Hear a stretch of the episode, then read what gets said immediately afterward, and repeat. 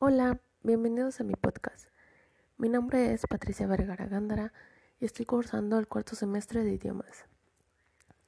Este podcast es una crónica autobiográfica llamada Ser mujer es complicado.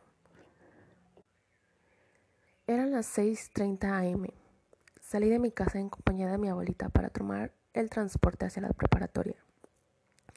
Era una mañana muy fría y con chubascos y aunque el clima ameritaba un buen pants cálido, debía llevar falda por órdenes de la escuela. En mi comunidad hay escasez de taxis antes de las 7.20 de la mañana, así que debía esperar a que pasara alguno que llevara gente, porque la mayoría de los transportes a esa hora no llevan base e incluso algunos no llevan placas. Por mi seguridad debía esperar siempre. Ya eran las 7 en punto. Tenía tolerancia de 10 minutos por vivir lejos, pero ya estaba muy preocupada. En ese momento iba saliendo un vecino hacia su trabajo. El señor llevaba algunos años viviendo aquí y se portaba muy amable siempre.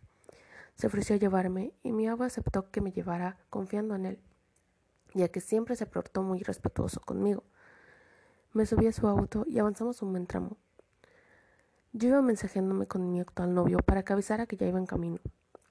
El señor trataba de hacerme plática del clima y yo muy amable respondía, pero sin soltar el teléfono. A mitad de camino y en medio de la nada, su mano recorrió mi pierna levantando mi falda rápidamente.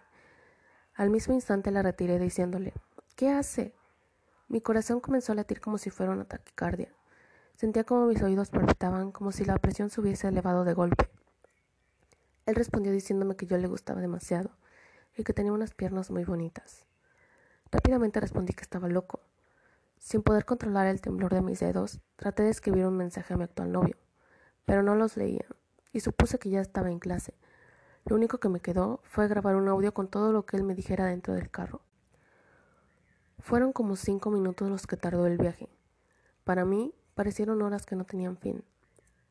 En todo el viaje repetía la misma acción con su mano y yo la misma acción de retirarla. Trataba de endulzarme el oído diciéndome que él podía darme lo que yo quisiera, dinero, ropa, lo que deseara a cambio de escaparme con él uno que otro día. Yo estaba en shock. Seguía sin poder creer cómo un señor que rebasaba los 40 años de edad estaba tratando de seducir a una chica de 17. Mi cuerpo temblaba como si la temperatura estuviese en menos 10 grados. ¿Cómo le iba a decir que me dejara en medio de la nada? Traté de decirle que estaba mal, que pensara que él podía ser mi papá. Él respondía cosas tontas como, pero no lo soy. Yo te puedo enseñar cosas por mi experiencia. Tantas cosas sucias que me dijo me hizo odiarlo más. Al entrar a la ciudad, se dio cuenta de que ya estaba demasiado molesta, ya que decidí no contestarle más sus palabras. Me dijo que si me estaba incomodando ya no hablaría más del tema, pero que lo pensara y que en unos días le dijera mi respuesta. Inmediatamente llegando a las casas, le dije, bájame aquí por favor.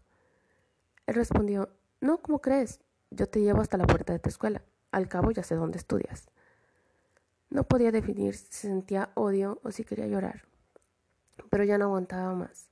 Mi corazón seguía latiendo rápido que casi podía escucharlo. Al llegar a la preparatoria, me bajé azotando la puerta del auto, y el disque señor se despidió diciendo, pero no le digas a nadie, que sea nuestro secreto, mientras me quedaré respirando tu aroma. Entré al instituto como una hoja de papel.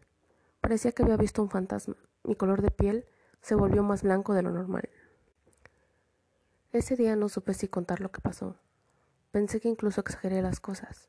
Pensé que dirían que yo fui la de la culpa por aceptar subirme, subirme a su carro. Además, el señor tenía una esposa y una niña.